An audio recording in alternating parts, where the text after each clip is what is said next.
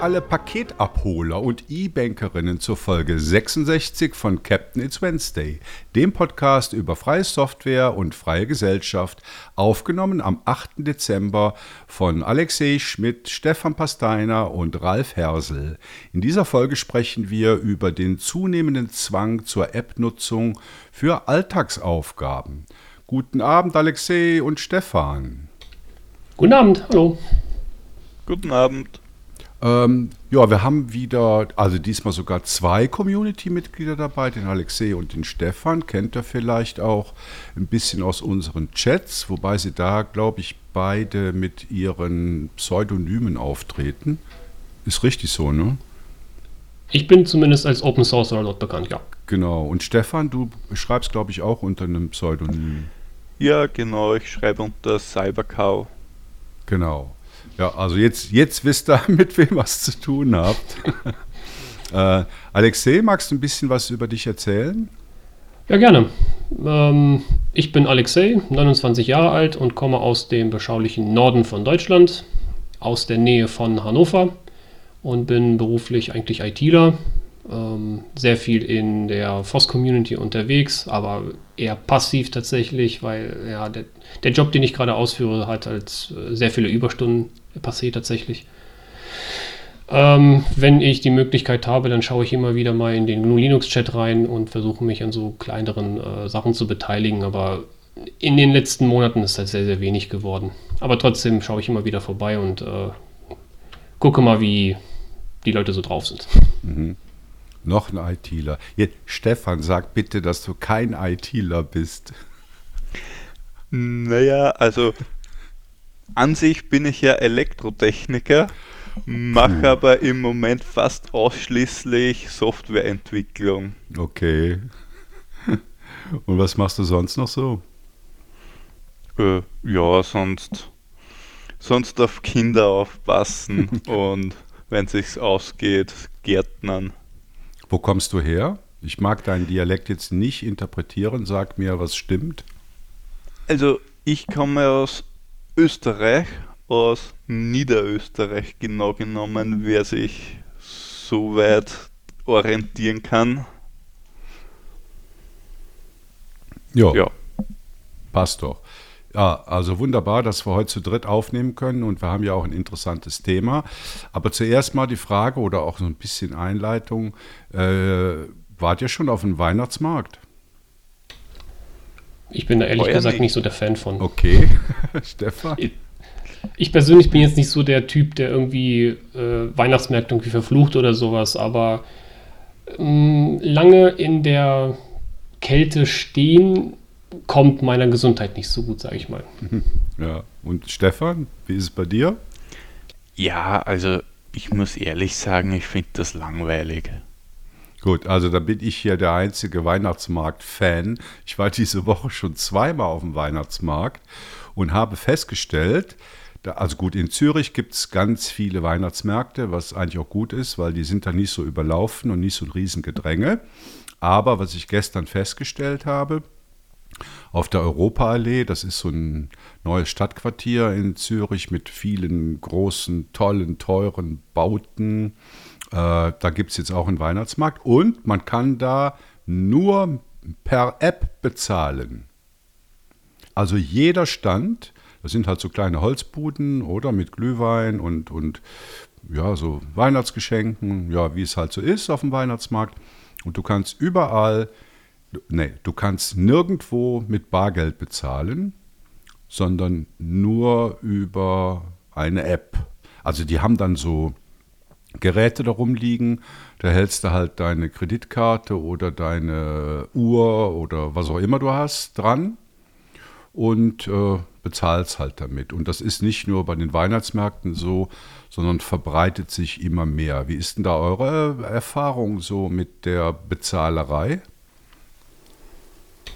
Also jetzt auf dem Weihnachtsmarkt speziell äh, kann ich kein Lied von singen, aber so am Ende des Tages ist das ehrlich gesagt so, ein, so eine Exception. Also das ist tatsächlich irgendwie auf so, ein, so, einem, so einen Markt gehe oder sowas, wo dann nur mit einer App bezahlt werden kann, das höre ich ehrlich gesagt so zum ersten Mal. Mhm. Wie ist das in Österreich, Stefan? Also so allgemein bei frei betretbaren Sachen äh, ist äh, kein Thema. In Österreich wird sonst eigentlich das Bargeld hochgeschrieben. Wo es halt schon ist, ist bei geschlossenen Veranstaltungen, besonders bei Festivals, weil die Veranstalter damit die Registrierkassenpflicht umgehen.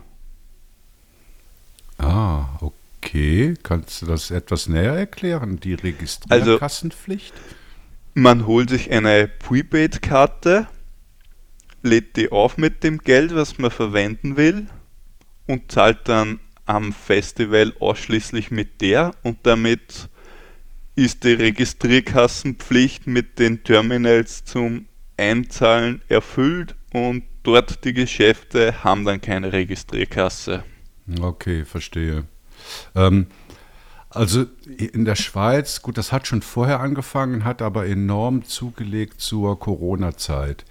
Da hatten die Leute äh, auch nicht so die Lust, ihre Viren über Münzen und Scheine zu verteilen.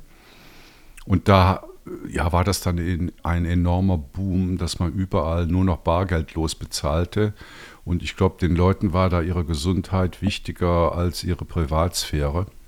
Ähm, habt ihr was Ähnliches festgestellt, dass das seit der Corona-Zeit zugenommen hat mit dem bargeldlosen Zahlen? Ja, definitiv. Äh, vor allem die ganzen Supermärkte haben in der Corona-Zeit ja, ja regelrecht darum gebeten, die Leute äh, bloß mit Karte zu zahlen, das Bargeld so weit wie möglich von denen fernzuhalten. Aber das war halt auf freiwilliger Basis, zumindest hier jetzt in Norddeutschland. Und ich glaube, so ein bisschen der Trend, der hat sich dann auch gehalten. Also ich persönlich, ich habe auch immer mit Bargeld bezahlt, ähm, bis dann die Coronavirus-Pandemie kam und ich äh, tatsächlich auch die Bank gewechselt hatte. Und äh, ich habe dann irgendwie gemerkt, ja, klar, Privatsphäre ist das eine, aber du musst dann wirklich nur noch eine kleine Scheckkarte mit bei haben, wo du dann irgendwie 1000, 2000, 3000 Euro hast, mit denen du ja, rumprallen kannst ne, bei sämtlichen Supermarktkassen. Und seitdem bezahle ich eigentlich auch hauptsächlich mit Karte. Hm was uns ja eigentlich widerstrebt. Also behaupte Richtig. ich jetzt mal, ne, so aus ja, Privatsphäregründen.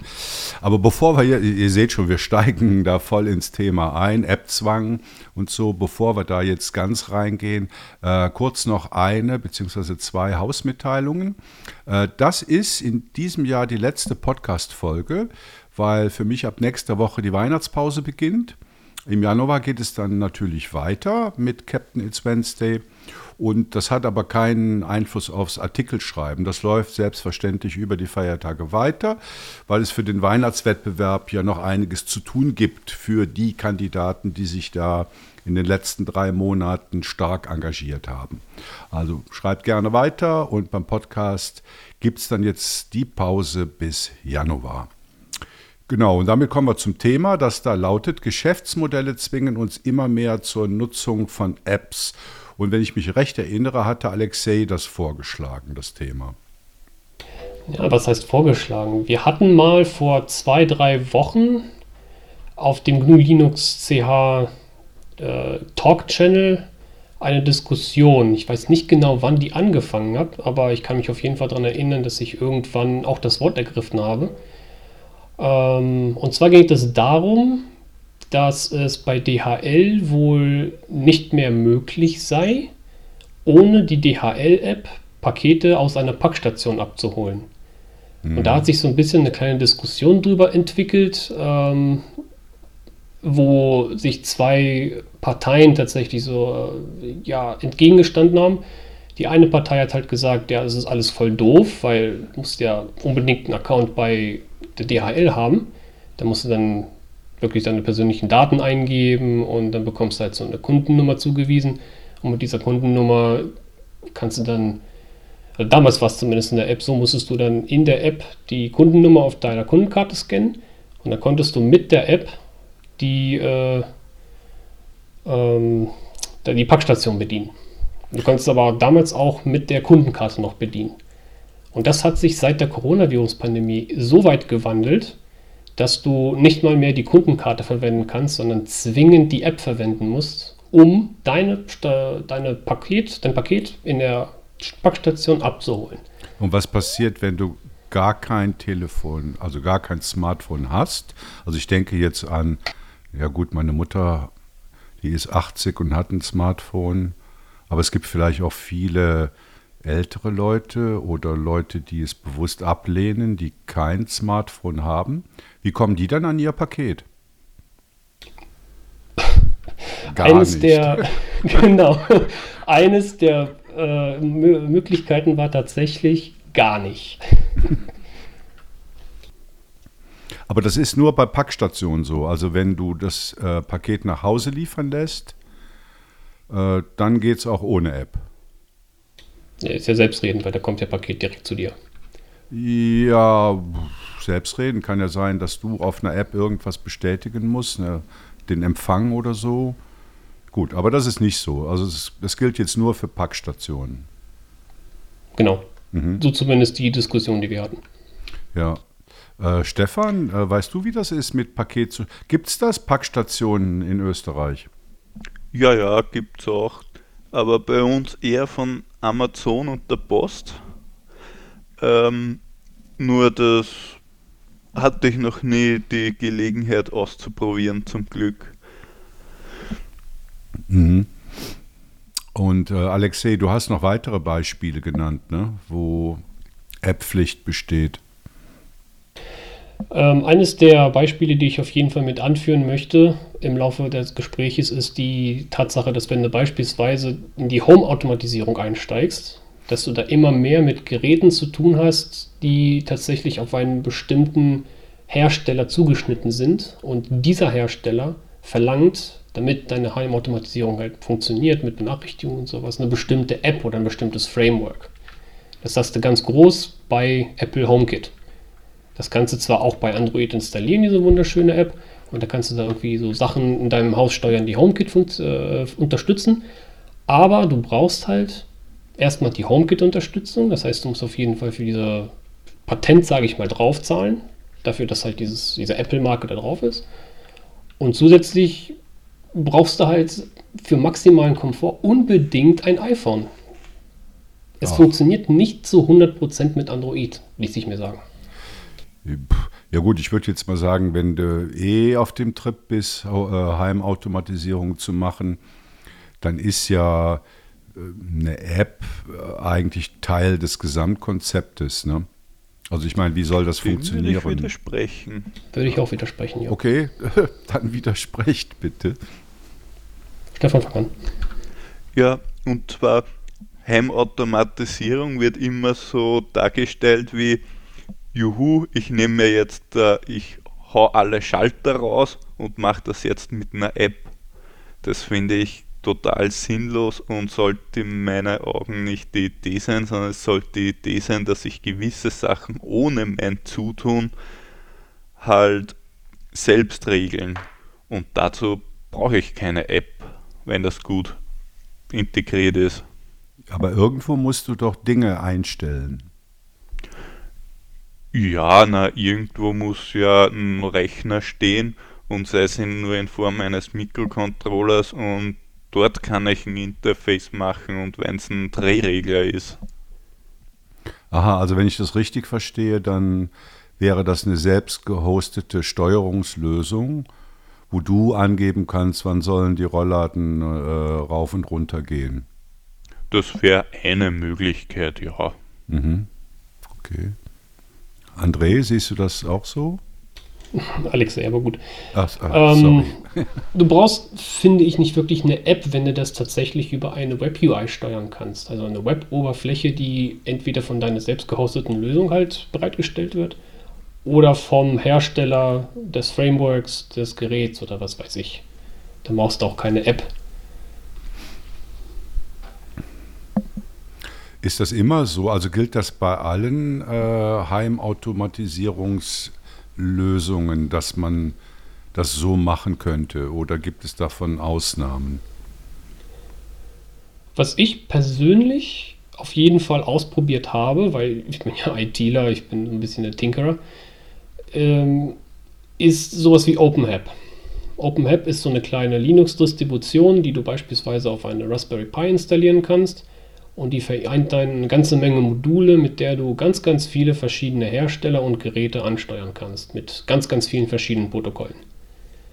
Das Ding ist halt, nicht jeder hat, sage ich mal, das Wissen, den Willen, eine solche Sache bei sich zu Hause zu installieren, weil es ist ja auch ein bestimmter Wertungsaufwand verbunden damit.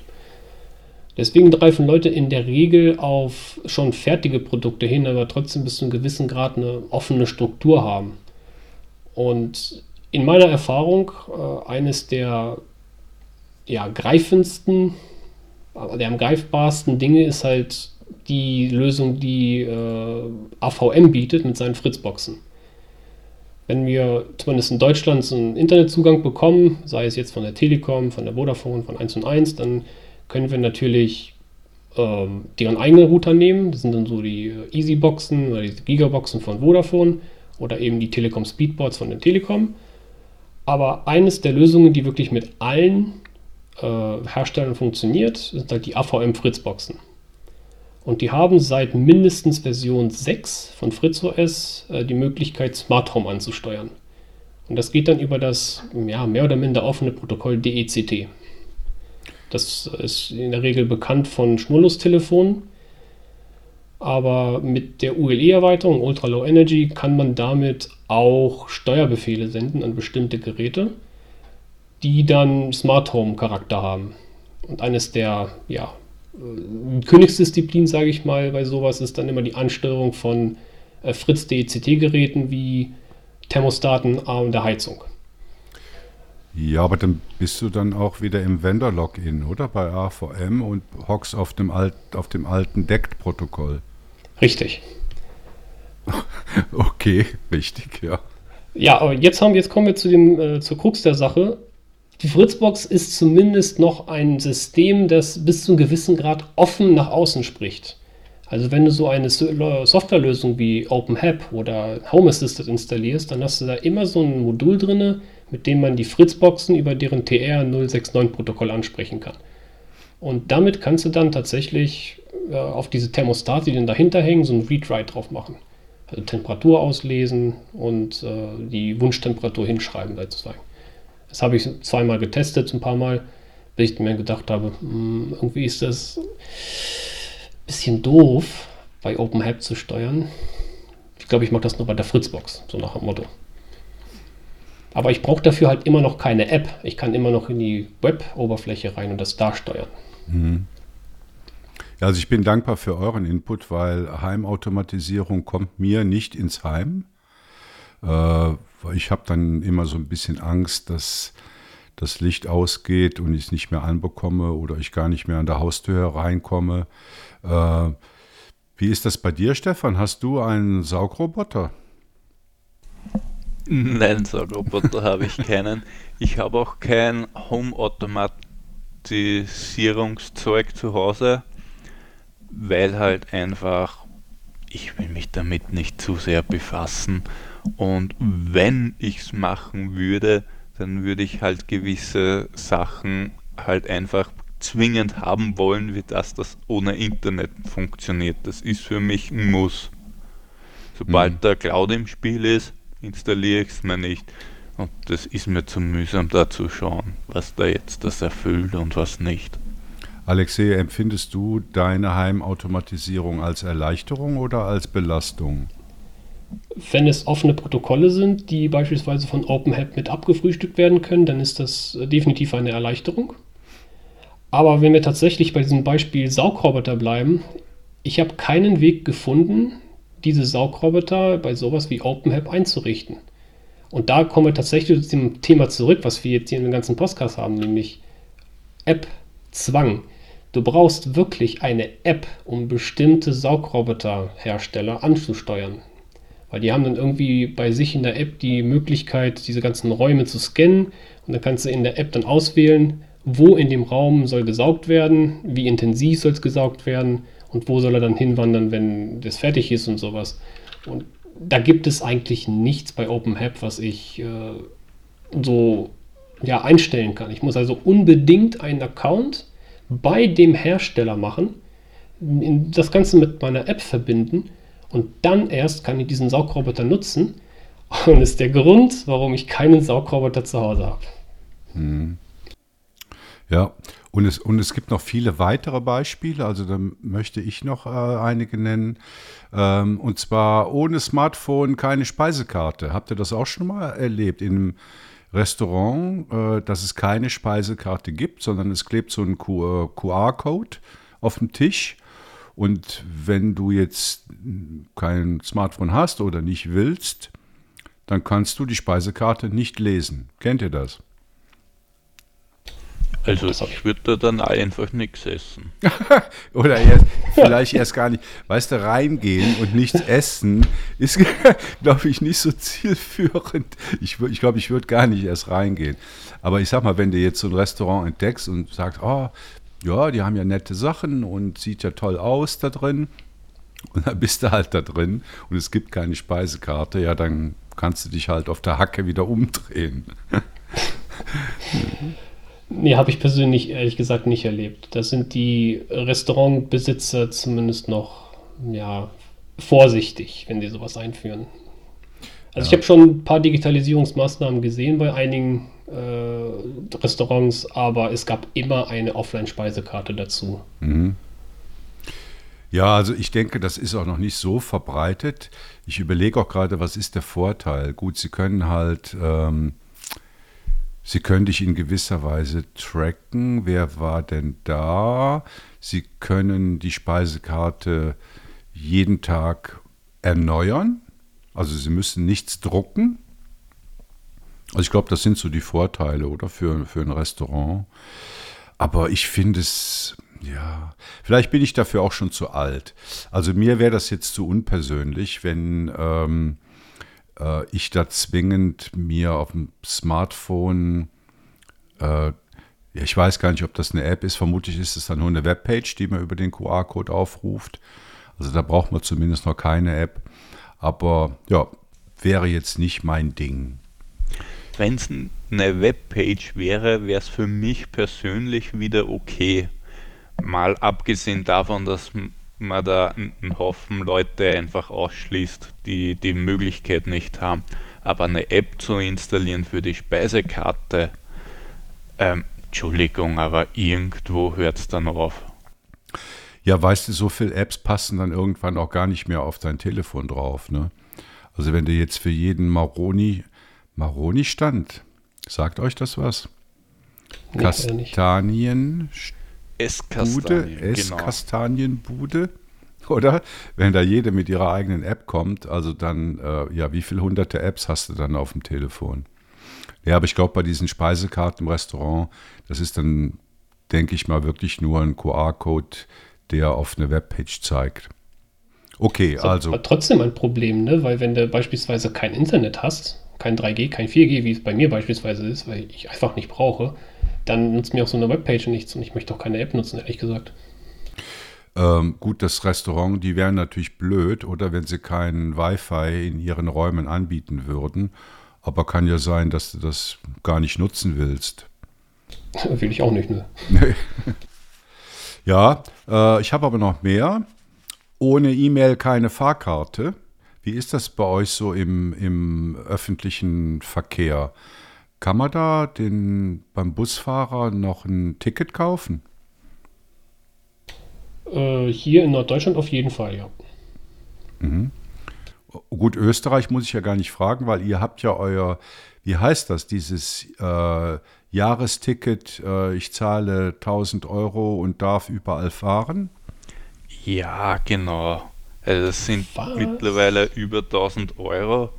Äh, an sich eine gute Sache. Aber, jetzt kommt das Aber, du zahlst einen Haufen Geld und so gut ist der öffentliche Verkehr nicht, dass das wirklich jeder sinnvoll nutzen kann. Ja. Warte, ihr zahlt also in Österreich, das Österreich-Ticket kostet bei euch 1000 Euro, so umgedreht. Ja, ich glaube 1200 sind, Alter. zahlen, dafür darfst du alles in Österreich verwenden, bis auf explizit touristische Angebote. Also ich meine, ich finde das ganz super. Ich meine, das klingt jetzt zwar viel, aber äh, in der Schweiz ein Generalabonnement kostet, keine Ahnung, 4000 Franken oder also vier, ungefähr 4000 Euro. Und äh, gut, was habt ihr in Deutschland jetzt? Das 49-Euro-Ticket, all inclusive? Ja, das Deutschland-Ticket, das auf äh, im gesamten Nahverkehr in Deutschland gilt. Busse, Bahnen, bis auf äh, alle Fahrten der Deutschen Bahn Fernverkehr AG und Fernbussen. Aha, also es gibt schon Einschränkungen. Ne?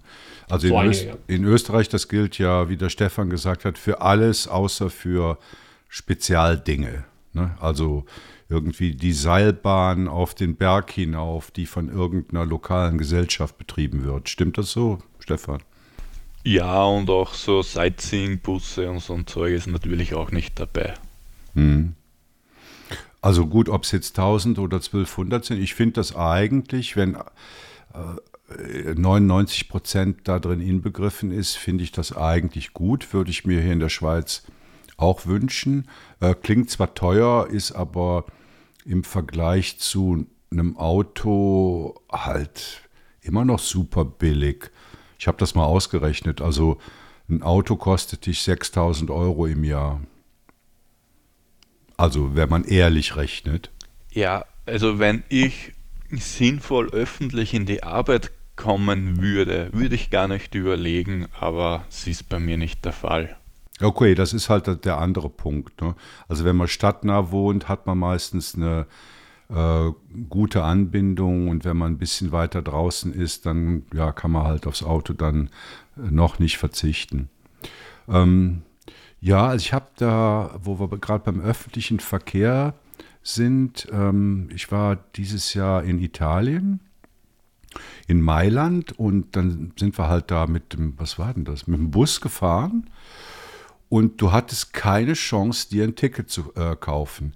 Also du konntest beim Busfahrer kein Ticket kaufen, äh, du hättest dir an irgendwelchen Kiosken ein Ticket kaufen können. Die waren aber alle zu. Also ihr müsst euch das so vorstellen. Wir wollten von A nach B fahren, sind in diesen Bus eingestiegen und dann sind wir so ungefähr an jeder Haltestelle, wo ein Kiosk in Sicht war, schnell rausgesprungen, haben dann festgestellt, dass der Kiosk geschlossen war und hatten immer noch kein gültiges Ticket.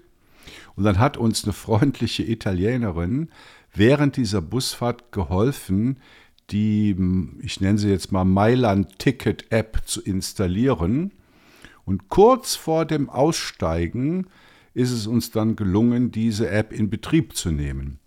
Und man muss sich das mal vorstellen. Ich meine, du musst ja irgendein Zahlungsmittel hinterlegen in der App. Also das ist nicht was, was du jetzt mal in 60 Sekunden erledigt hast.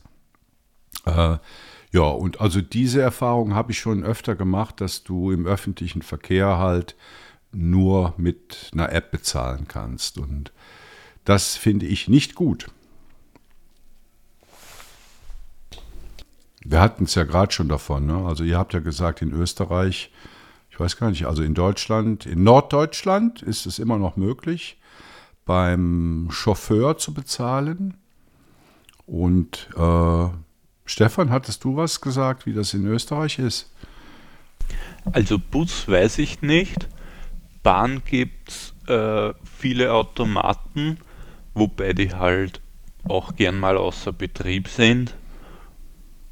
Ja, und so dieses Info-Ding, weiß nicht, ob das noch ein Ding ist oder ob das auch nichts mehr mit persönlichem Kontakt ist.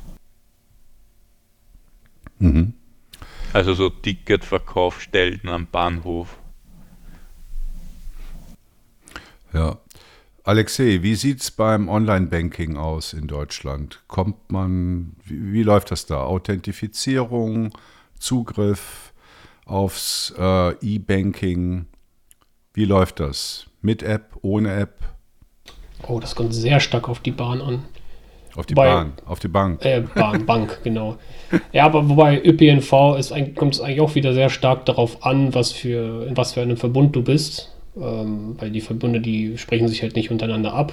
Bei einigen geht es eher ähm, fortschrittlich zu. Die anderen setzen immer noch stark auf Papier. Ist auf jeden Fall ein großes Tohuwabohu so ein bisschen.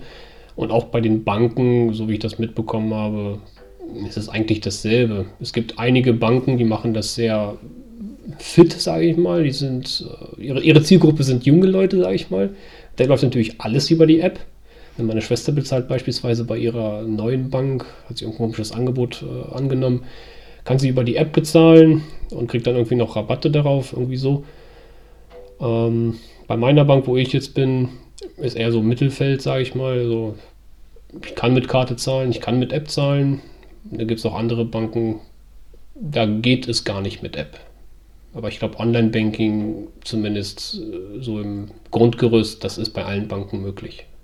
Ich denke, man muss ja hier unterscheiden zwischen Online-Banking. Äh, da würde ich jetzt mal grundsätzlich empfehlen, das nie über ein Smartphone zu machen. Ja, definitiv nicht. Sondern äh, über den PC, vielleicht sogar noch über eine abgesicherte Lösung auf dem PC. Ähm, ich meine jetzt mehr so den Bereich der Authentifizierung. Also wenn du jetzt, du sitzt vor deinem PC, loggst dich in dein äh, E-Banking ein auf der Webpage der Bank und dann musst du ja einen zweiten Faktor liefern. Wie ist das in Österreich? So. Stefan, wie lieferst du den zweiten Faktor? Ähm, ja, also tatsächlich, tatsächlich per SMS. Ich habe mal angefragt in der Filiale äh, irgendwie einen Hardware-TAN-Generator oder sowas, aber das haben sie mir dann schnell wieder ausgeredet und mir die SMS-TAN nahegelegt. Okay. Also ich war ja immer ein großer Freund von so einem Hardware-TAN-Generator, also so einem kleinen Taschenrechner. Und den habe ich auch lange Jahre verwendet und habe auch immer gesagt, Leute, das ist die sicherste Lösung für den zweiten Faktor, weil es ist eine separate Hardware und nicht das gleiche Gerät, auf dem ihr das Online-Banking macht.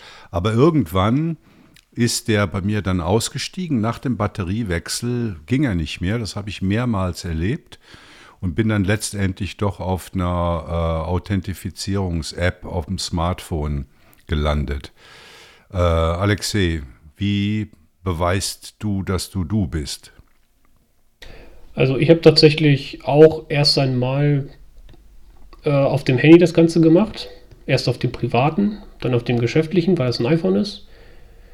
Aber dann eines Tages äh, habe ich tatsächlich mal den Code ändern müssen und dann habe ich den Code vergessen dann hat sich das iPhone zurückgesetzt.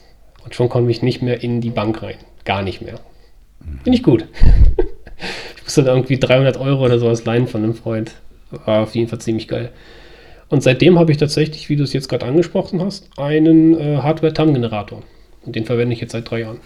Und der wird von deiner Bank noch unterstützt oder versuchen die alles, um ihn dir abspenstig zu machen? Nee, die bewerben ihn tatsächlich auch aktiv. Äh, ich habe einen von diesen äh, reiner SCT-Geräten.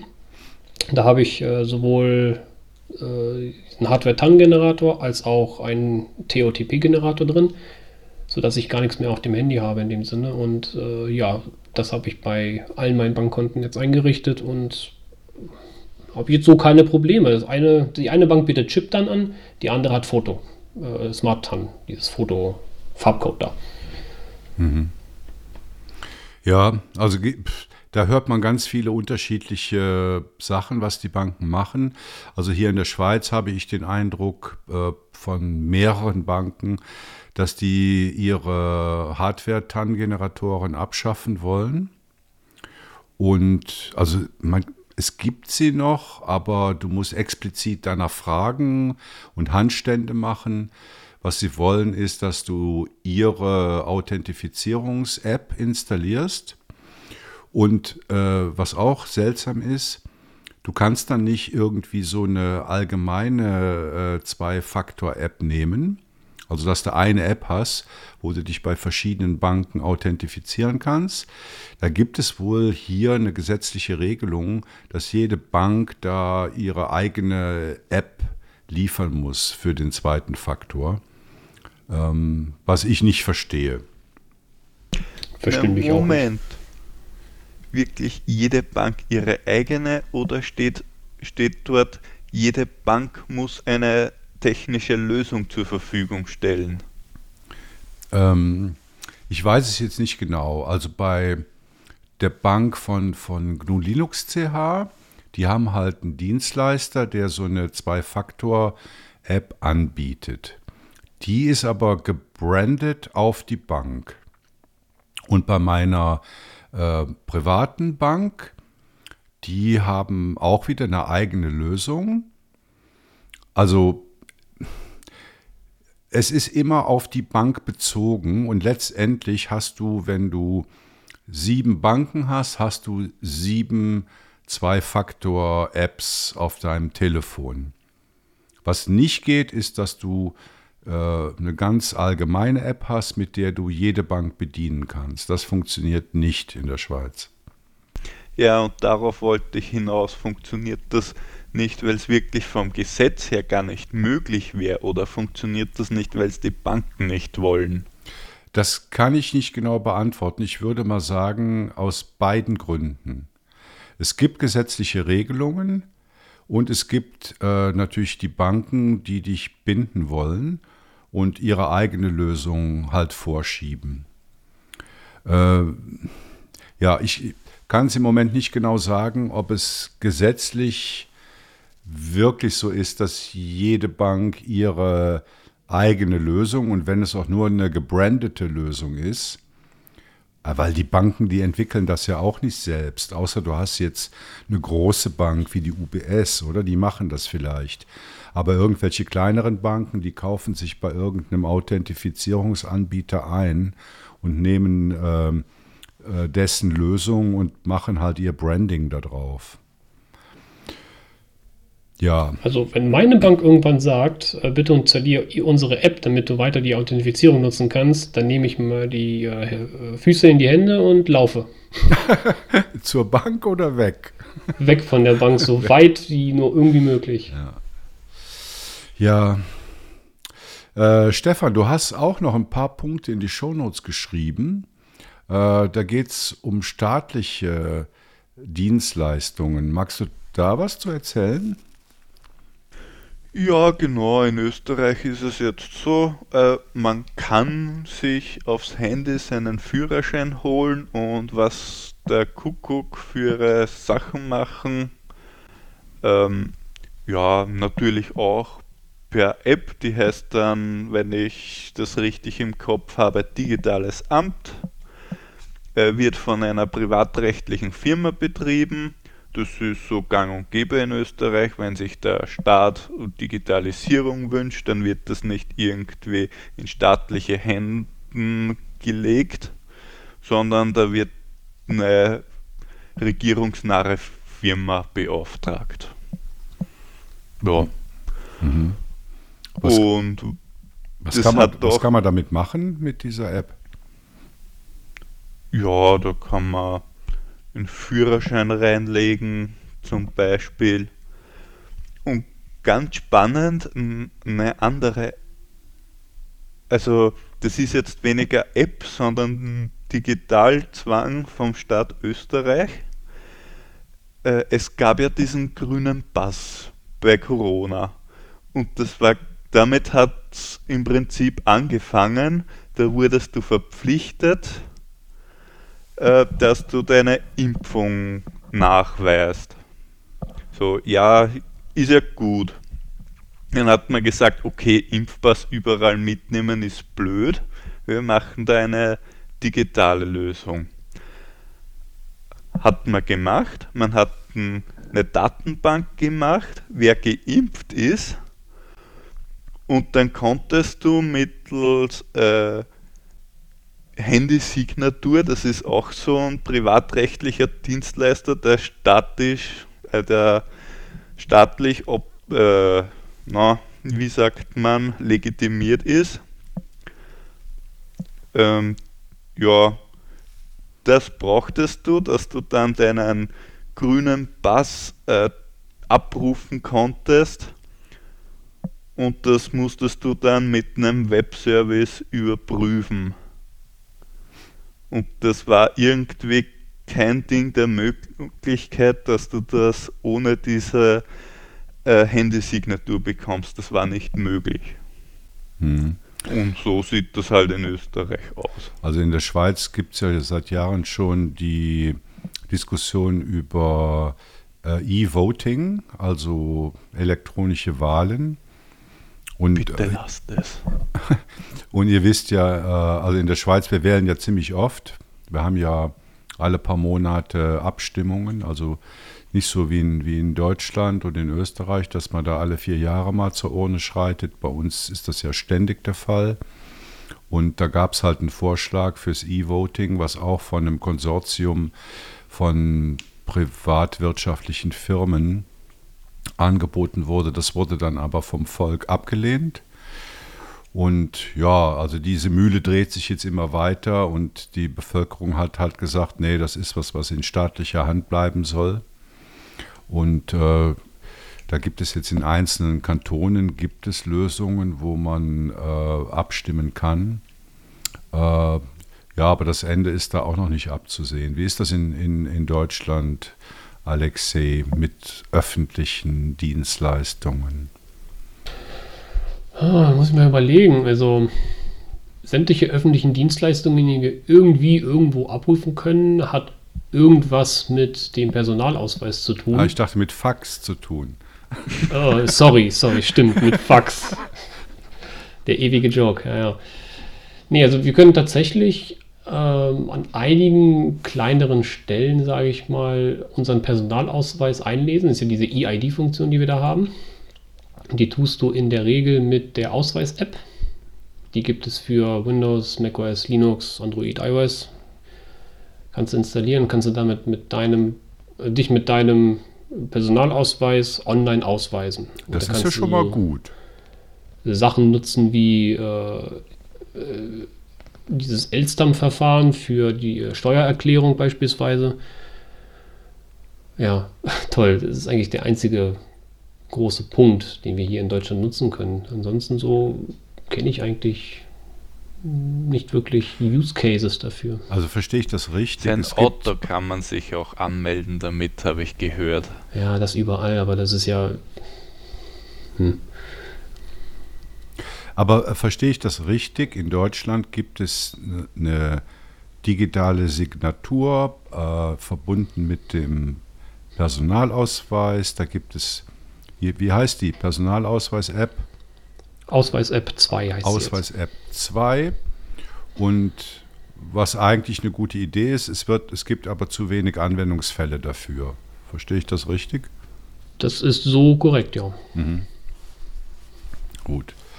Ja, also, äh, wir sind schon Thema. wieder lange über die Zeit. Äh, App-Zwang, was ist euer Fazit zu diesem Thema? Wo stehen wir? Wird es besser? Wird es schlimmer? Will man das oder nicht? Alexei, was ist dein Fazit? Ähm, ich persönlich als relativ junger Spund, sage ich mal, äh, sehe der Digitalisierung eigentlich ähm, sehr aufgeschlossen gegenüber, entgegen.